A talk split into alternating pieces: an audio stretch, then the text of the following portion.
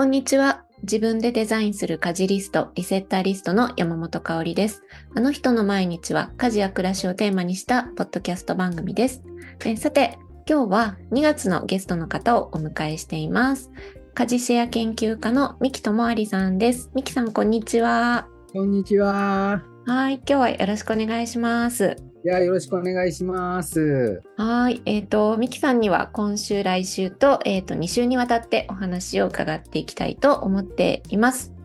はい。はい、久しぶりですね。こっちそうなんですよ。そうそうそう。この場でお話しするのがすごいお久しぶりなので、うん、あの、ちょっとね、初めて、最近聞き始めたよっていう方もいらっしゃるので、初めましての方も、あの、のためにも、あの、ちょっと簡単な自己紹介をお願いしてもいいでしょうか。はい、えーと、お久しぶりの方は、お久しぶりで、はじめましての方は、えー、はじめまして、あの NPO 法人ただいまという団体をやっております、えー、三木智有と言います。えっと、僕はですね、このただいまという団体で家事シェアを広めるという活動を行っております。で、この団体がですね、10年後、20年後も、ただいまって帰りたくなる家庭にしようというのをビジョンに掲げて、まあ、主に家事シェアを広める活動と、あとは子育て家庭のための、えー、無用替えのコーディネートというようなサービスを行っております。はい、よろしくお願いします。はい、よろしくお願いします。そう、あの、で、ミキさんといえばね、あの、ご著書の紹介もいいです、はいついでに。はい、はい、もちろんです。はい。えっと、2017年かな、何年か前に、えっと、家事で揉めない部屋作りという本を、えー、出させていただきまして、これは、あの、家事シェアと模様替えですね。あの、お部屋の住環境を整えることで、えー、家事をシェアしやすい環境とか子育てがしやすい環境を作っていこうというようなことをテーマに書いた著書になります。はい。はい、ありがとうございます。はいはい、っていうのもその本がきっかけで私はミキさんのことを知ってでこの番組で紹介、勝手に紹介 本をご著書をちょっと紹介させていただいたところがきっかけであの、はい、ミキさんとこうやってあの、うん、知り合いになってあのちょっと交流させていただきつつ、ポッドキャストもねあの以前定期的に毎月、はい。レギュラーで、はい、出ていただいてた時期もあったりしてっていうことなので、はい、はい、なのでこのこの本めちゃめちゃいいので あのありがとうございます。子育て世帯の方はめちゃめちゃ参考になる、うん、あの模様替えのコツとかいっぱい載ってるのではいぜひぜひっていう感じなんですけれども、はい、はい。で、ポッドキャスト自体はすごい久しぶりのご出演で、前回遡ったら、うん、えっ、ー、と、141回の2023年3月だったので、はい、ほぼ1年ぶりくらい。はい、1年ぶりとかもう1年になるんですね。ねうん早い。早い。うん そうなんかあの個人的にはというかミキさんとはあのこのポッドキャスト外のところであの、はい、お話しする機会とかちょこちょことあるんですけれども、うん、ポッドキャストね聞いてくださってる方はあミキさん久しぶり嬉しいっていう方も結構いると はい思っておりますので今日はね、はい、はい、最近のミキさんのお話をいろいろ伺っていきたいと思っています。はい、お願いします。はい。で、えっと、今日ね、何のお話ししましょうかっていうことだったんですけれども、うん、なんかミキさんが最近夢中になって取り組んでる活動 活動あのあるっていうのを聞いたんで、はい、はい、その話を聞かせてほしいなと思ってます。はい、そうですね。あのー、僕は今ですね、えっと、自分の家の書斎を改造中でございまして、はい。そうあのー、なんだろうお客様のお家のコーディネートはもうしょっちゅうやっているので、こうお客さんのお家であの使いやすいのとかね、書斎を作ろうとかもありますし、住環境を整えていくみたいなことはいっぱいやってるんですけど、自分の家の模様替えはもうめちゃくちゃ久しぶりで。なのでな、なんて言うんだろうな、こう、なんだろう、こう、お客さんの家の模様替えとかやってると、やっぱりこう自分の家の模様替えもやりたくなったりとか、その、こういうふうにやったら自分の部屋も良くなるんだろうな、みたいなことを結構思ったりしてたのでなんかこうそのなんていうんだろうなこう溜まってた欲求みたいなのが 爆発しているというか 今、はい、夢中で部屋を、えー、改造中でございます。なるほど。なんかあの、うん、書斎をね、ちょっとこう、なんていうの、模様、模様替えとかっていう言葉じゃなくて、ミキさんが大改造っておっしゃってたから、うん、なんか結構ガラッと変えるのかなと思って、はいはい、で、なんかその、ね、お客様の、えっと、お仕事としてはやるけど自分のことってちょっと後回しになりがちっていうのは、もうすごいあるあるだなと思って、うん、私もあの、家事のことじゃないんですけどデザインの仕事とかは本当にあのクライアントさんの仕事はねもちろん納期もあって最優先でやっていくんですけど、自分のもののデザインとかっていうのはすごい後回しになって、うん、そのままになってるものが多々、はい、あるのでそれは模様替えとかでもそっかと思って今聞いてました。そうですねはい。いや本当に何て言うんだろうなこう人の家のコーディネートをするときと自分の家のコーディネートをするときって、その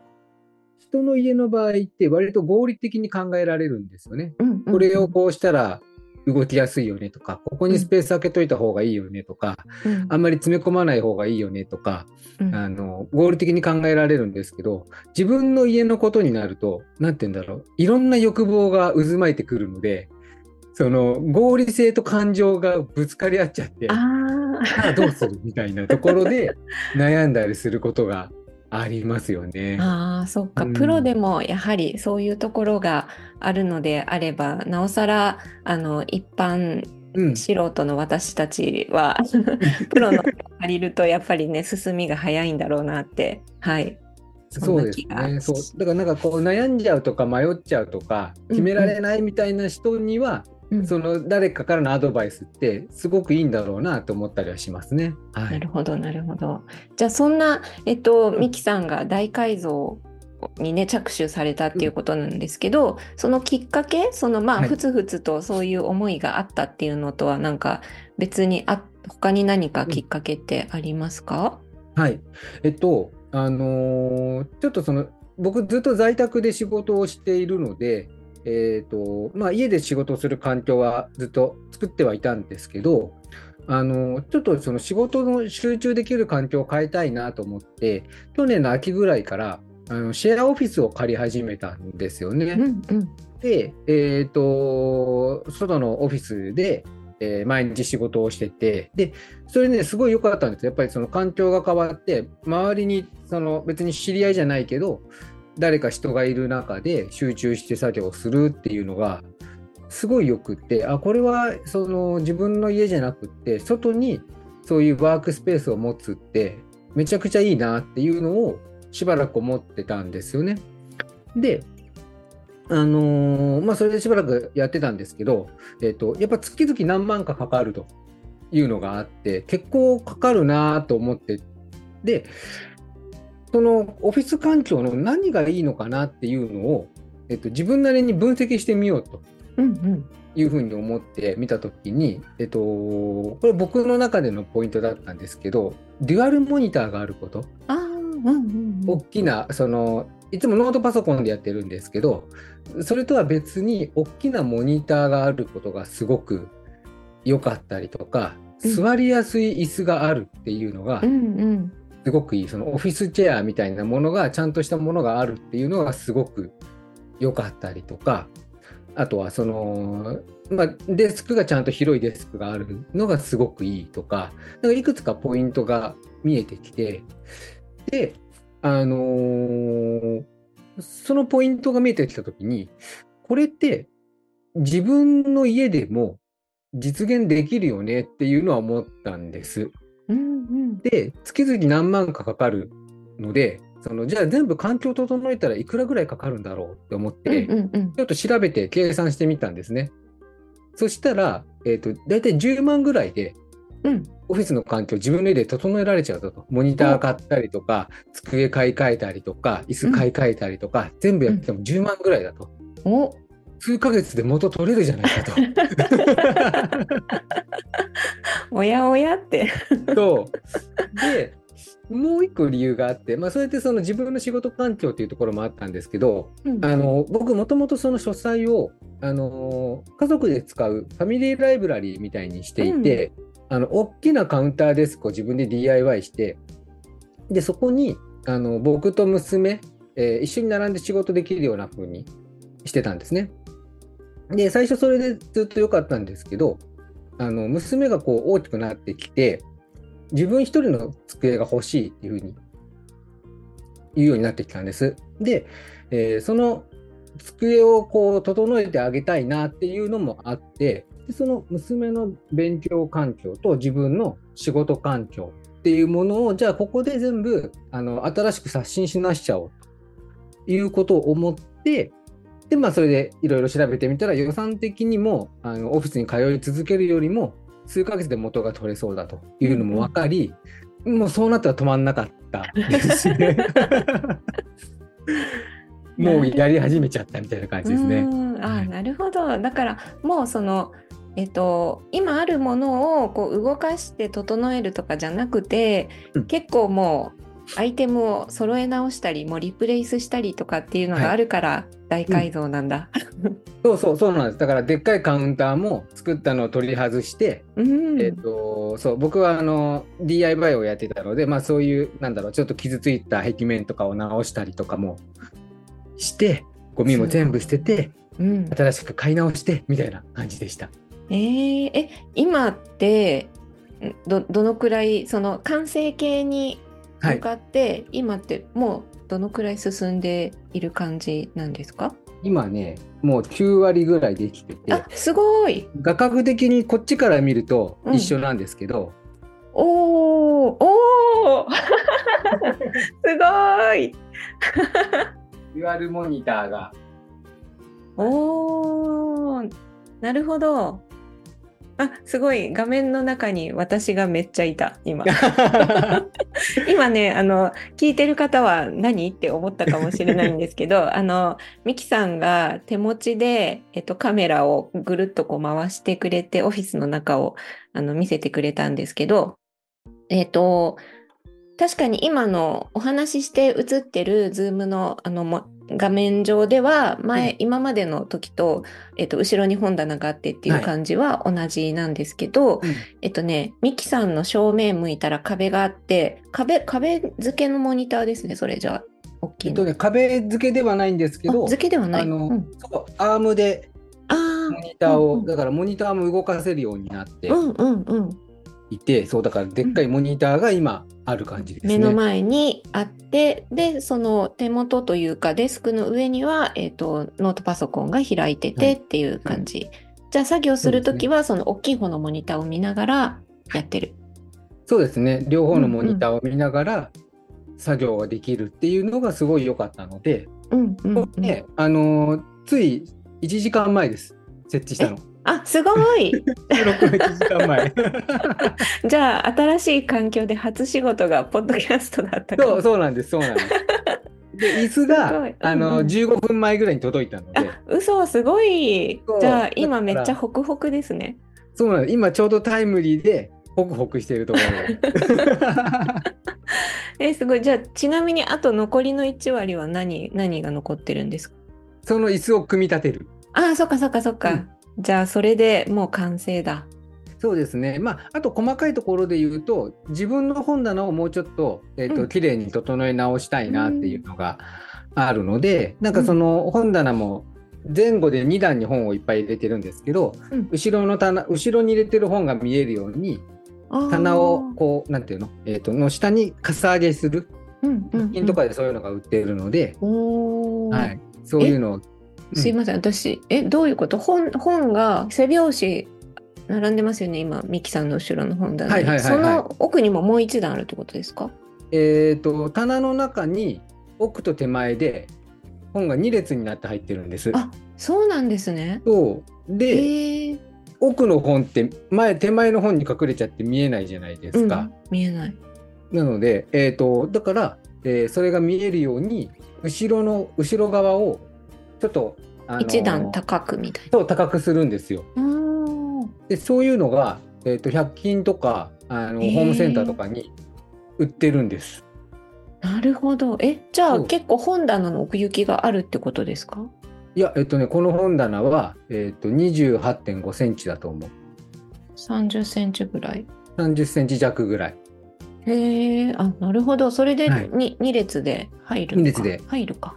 置けるんです。はい。なるほど。そうなんです。まあ、だから、大きい本はあれ無理なんですけど、うんうんうんあの、文庫サイズの本だったりとか、あ、そっかそえっとっか、。ビジネス書の新書サイズぐらいだったら、うーん。ギリギリ2列でいけるかな。ちょっとはみ出たりもするかな。はい。うんうんうん。なるほど。そっか。うんじゃあそこが最後の整えポイント。はい。そうなんです。ええそうか。いやー、どう、え、じゃあもうオフィスの方には通って、今月は通ってた？今月じゃない、えーっと1月、先月か。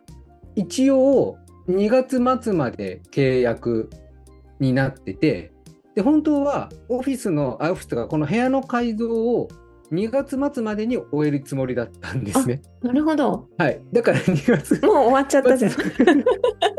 らそのなんだろうもう調子に乗りすぎちゃって あの1ヶ月前倒しで終わっちゃったっていうすごい。やっぱ人はね、楽しい、ワクワクすることは早うくんやるんですね、やっぱりね。そうですねえー、すごい。それはいいですね。じゃあ、えっと、まあ、これからそこで、その新しい環境で仕事始めることになるから、まだちょっとね、どのくらい集中度合いが変わるのかとか、うんその辺はまたこれから検証って感じですかね？そうですねはい。うんで、うん。実際あのーなんだろうな。えっと前に家でやってた時のその一回外に出ようと思った課題感っていうのが別にモニターがないから外に出ようと思ったわけじゃなくて、あの家にいると家って誰もいないのであのちょっとサボっちゃったりとか、うんあの眠くなっちゃったりとか、うんうん。えーなんかそういうこう自分への甘さみたいなところが結構課題としてあったんですよね。はい。なので、えー、とそこの課題はあのほら外に出ると外に人がいるからなんかサボれないとか、んうん遊んでらんないとか、うん。他にやることないから仕事しちゃうとかっていう強制力があってよかったので、あのそこをいかに、えークリアするかっていうのはまだこれからです。ああ、なるほど。はい。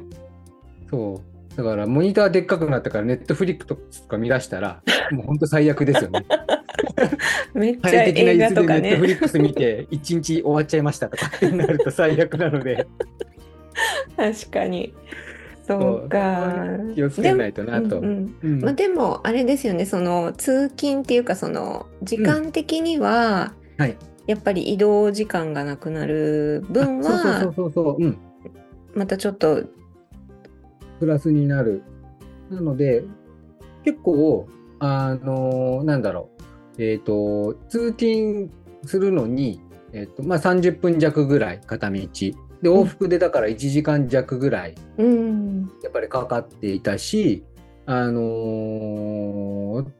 なので、えっ、と、そこら辺の時間が結構まるっと、あのー自分に戻ってくるっていううんところもあるので、はい。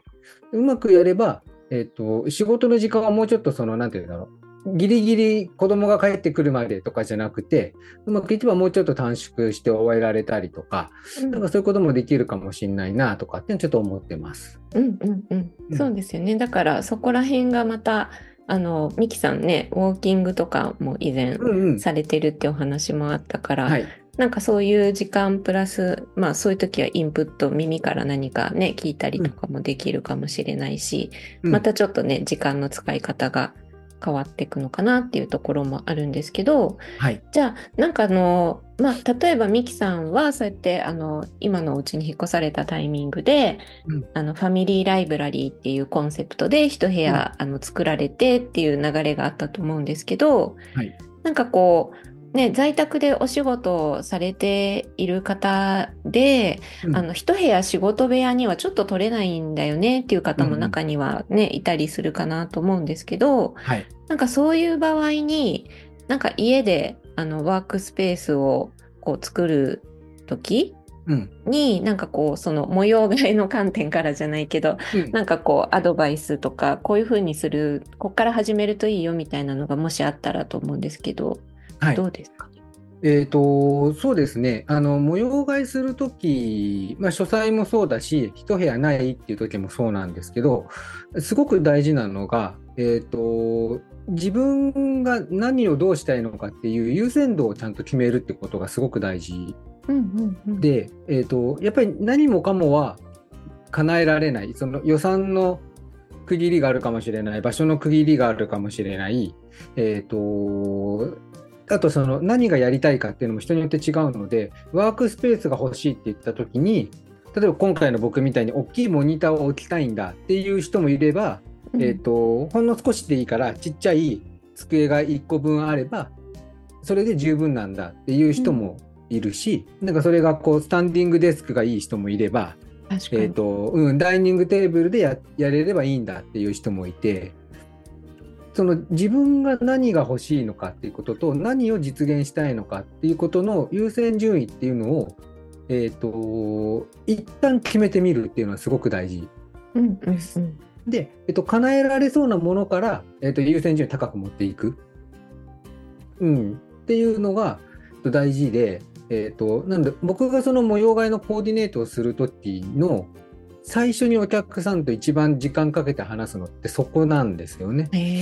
うんうん、はい、そうだから、えーと、インスタとかその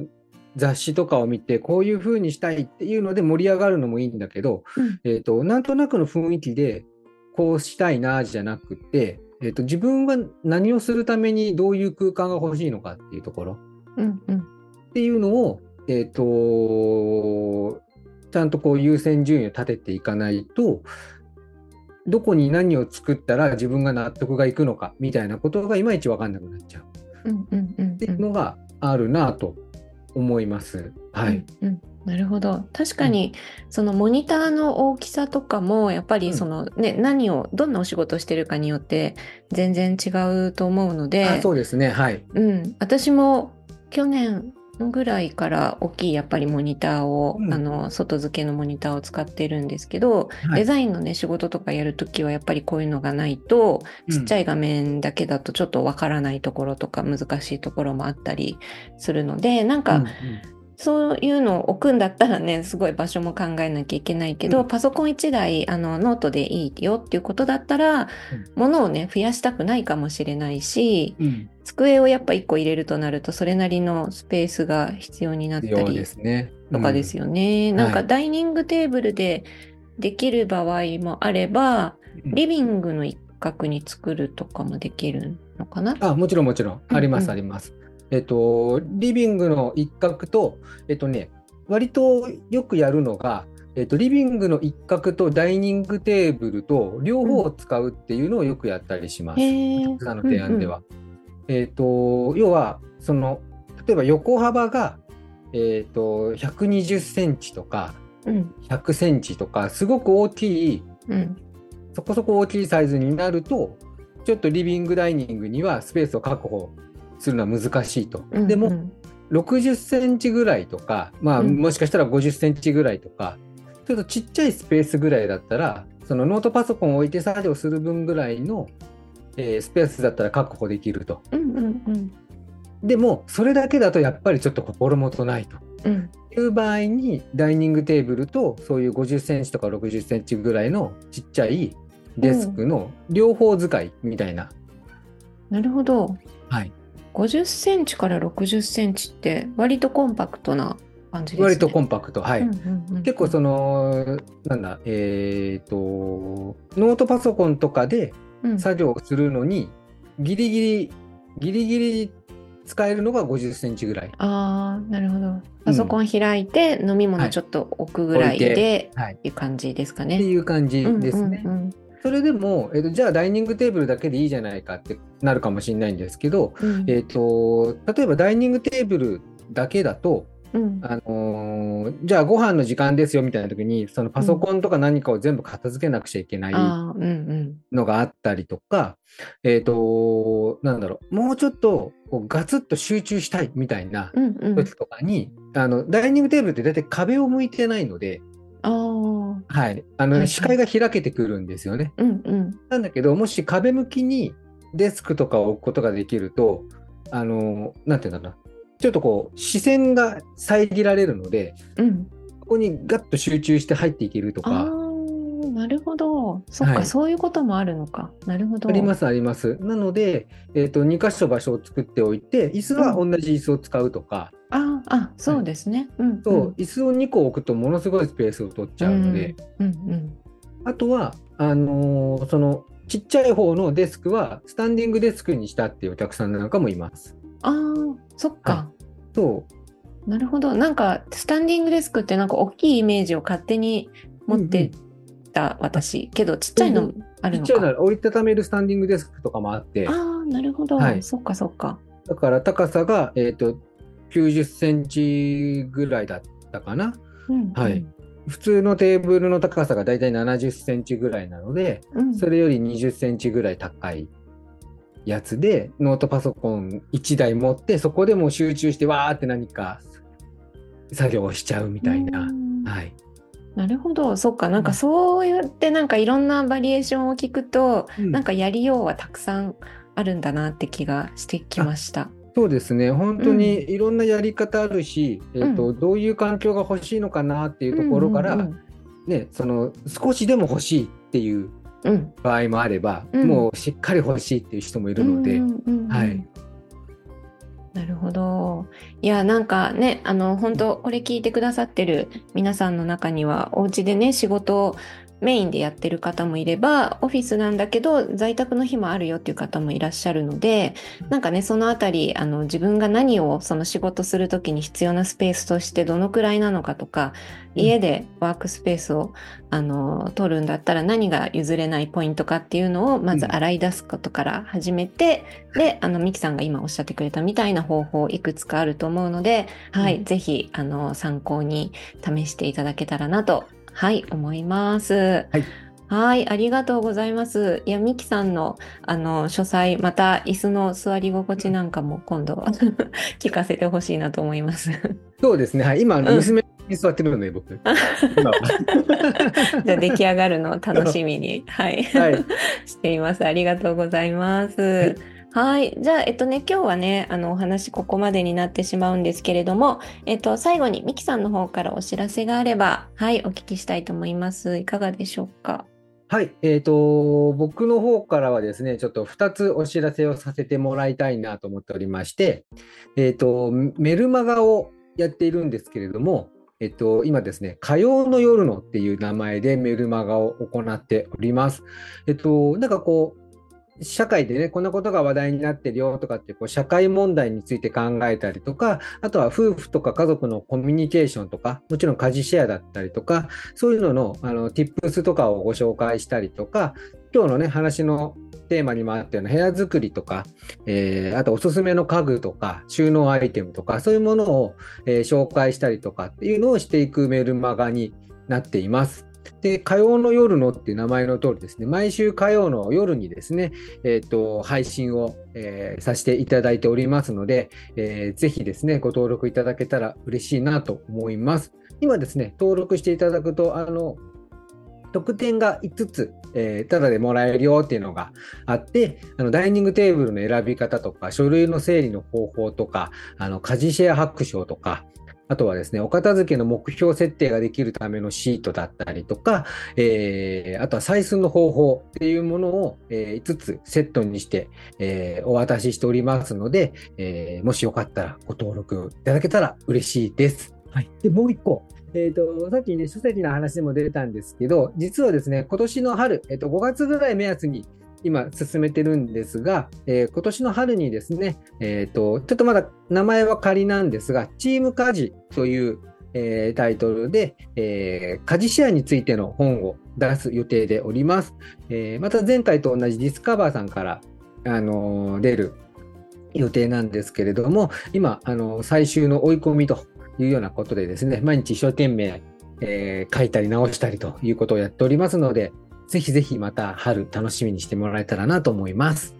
はい、ありがとうございます。えっ、と、まずメルマガの方、えっ、と、概要欄にね、リンクを貼っておくので、ぜひ、あの、気になった方は登録していただきたいんですけれども、いあの、5つもプレゼントもらえるんですね。すごい、盛りだくさん。5つあの全部プレゼントを渡し、でもこれあのちょっと期間限定なので、あの今次の新しいプレゼントを考えてるので、うんうん。えーその新しいのができるまでは今のやつという感じになりますわ。かりました。じゃあ、新しいのが欲しい方はどうしたらいいですか？あ新しいのは登録してもらえたらみんなもらえあ、ます。すごい。う ん大丈夫？じゃあ、今登録したら両方もらえるんだ。両方もらえる。今なら両方もらえます。じゃあ、早めのご登録がお得だと思いますので、皆さはいんよかったらよろしくお願いします。お願いします。はい。あとね、本もちょっと出るっていうのはもうめちゃくちゃワクワクなんですけど、はい。ね、ミキさんすごいめっちゃ執筆ね、うんされてますもんね、ずーっとね。もうずーっと、ずーっと、もう、ずーっと書いてますね。はい。かおりさんにはね、あの、いろいろ知ってもらってますけれども、もう毎日毎日書いて、い。毎月毎月書いてっていう感じですね。うんうんうんうんはい。いや、これもめちゃくちゃ楽しみなので、またね、あの、詳しいお話、あの、聞いていける機会をね、作れたらなと思っていますので、皆さんはいこちらは、はい、一緒に楽しみに待っていましょう。ありがとうございますあり。がとうございます。じゃあ、えっと、私の方からも、えっと、お知らせを最後少しだけさせていただきます。えっと、私が担当する家事を見直すワンデーレッスンっていう90分のレッスンがあります。えっと、2月9日金曜日の夜と、えっと、2月10日土曜日の朝の2つの、えっと、日程があるんですけれども、どちらも90分で、えー短い講座なんですけども、3つのワークを通して、えっと、ご自身の家事のね、現在地を理解できるっていうような、あの、経験になるかなと思います。暮らしにね、もやもや家事に何かこう、ちょっと悩みがあるなっていう方は、ぜひね、一緒に見直しができたらなと思っております。で、あともう一個、えっ、と、私が担当する60日プログラム、実際にリセッターリストを作るプログラムなんですけれども、2月下旬にスタートをします。こちらもね、えっと、金曜の夜コースと土曜の朝コースご用意しています。えー概要欄にね、リンクをどちらも貼っておきますので、えちょっと興味あるよっていう方はぜひ、あの、ご覧いただけたらなと思います。ではでは、えっ、と、ミキさんにはね、今日はあの、書斎の話を中心に伺いましたが、また、えー来週はね、別のお話を伺っていきたいなと思いますので、はい、ミキさん今日はどうもありがとうございました。はい。ありがとうございました。